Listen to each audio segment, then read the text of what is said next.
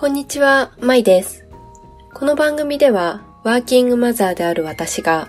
仕事、子育て、自分と向き合うことで得た気づきから、視点を増やし、豊かなキャリア、人生を歩むヒントをお伝えします。今日はですね、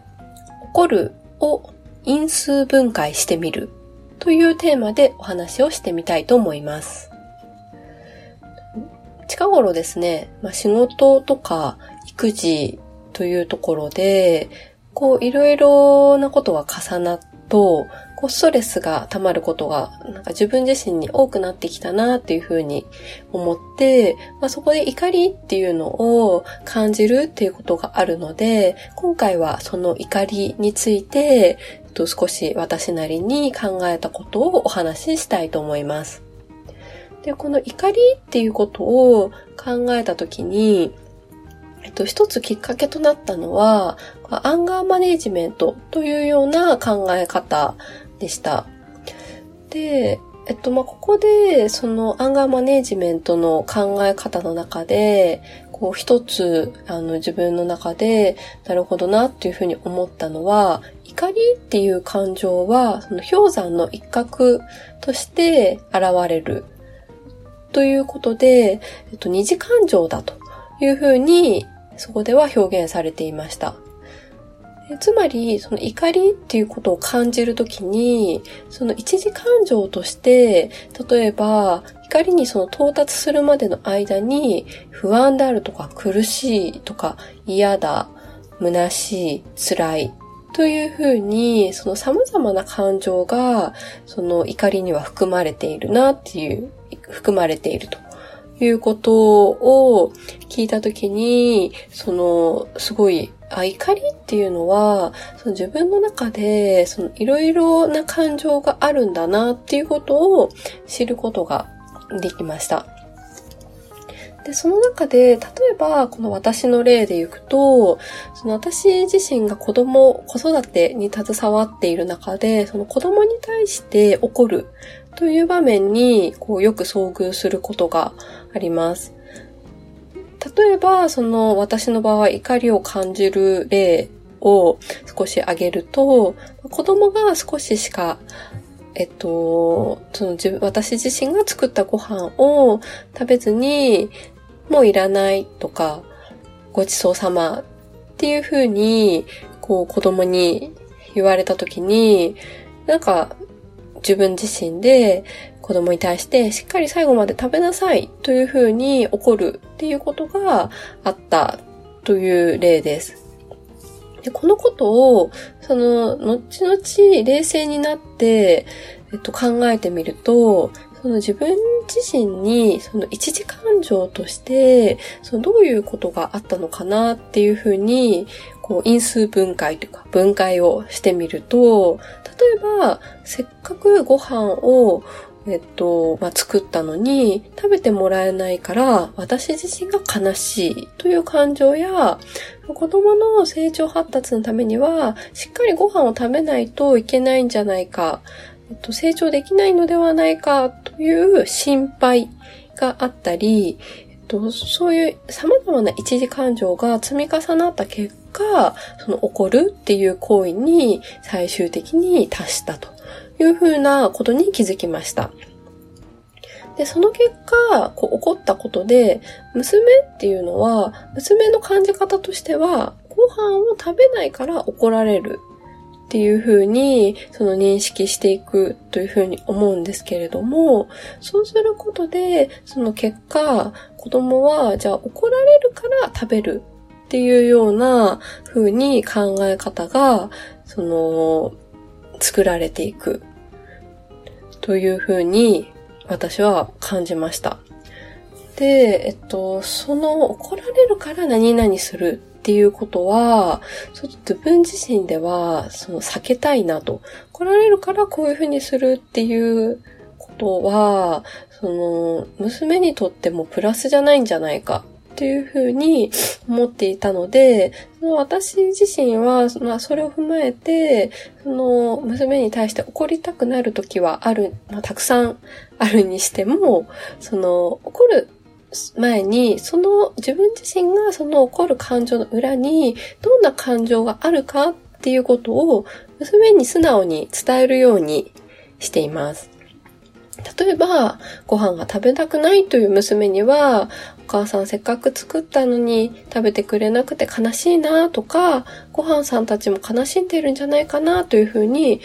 その時感じたその一時感情をそのまま伝えるようにしています。でそうすると、娘自身も、例えばそのいろいろもやもやした気持ちがあった時に、相手に対して怒るっていうことをすると、こう本当の気持ちっていうのはこう相手に伝わらない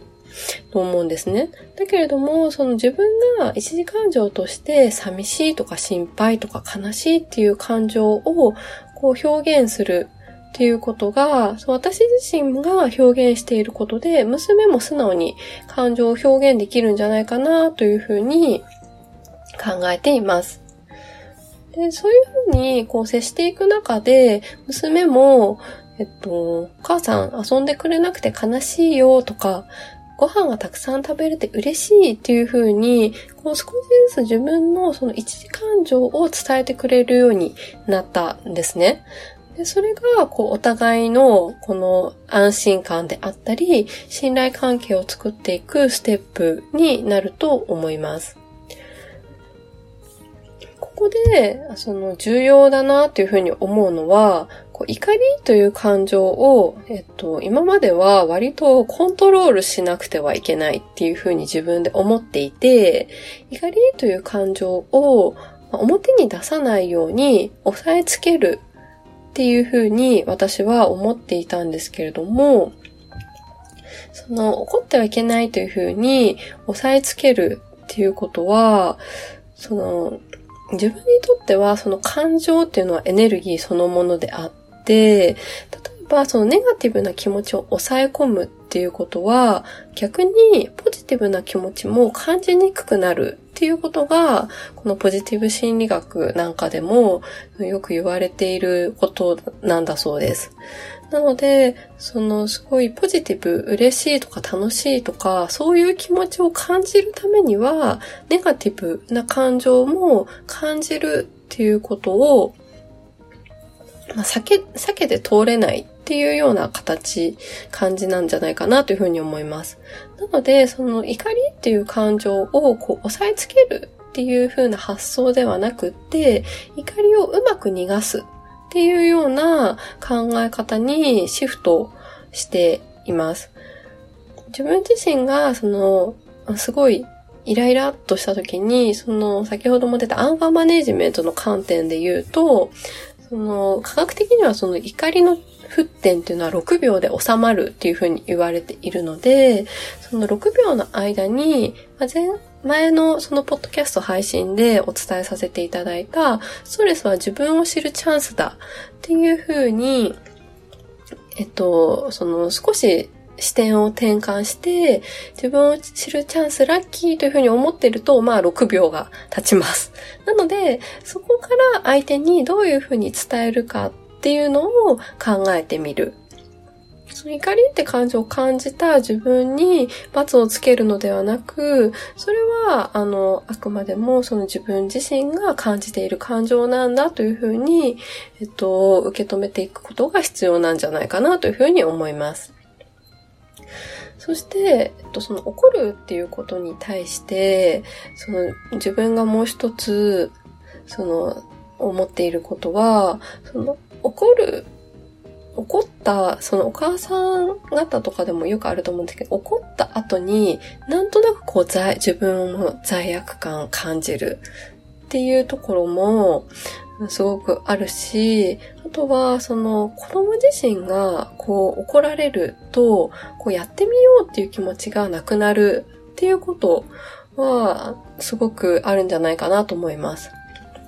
例えば、その自分が上司を思い浮かべてみると、その上司に、こう、いろいろ怒られるっていうことを、その、積み重ね、積み重なってた時に、えっと、次も怒られるんじゃないかなというふうに思うと、なかなかその新しいこととか、自分がとてもそのいいアイデアが思い浮かんだ時にも、もうやってみようって気持ちの前に、でも怒られるかもしれないっていうようなことを感じると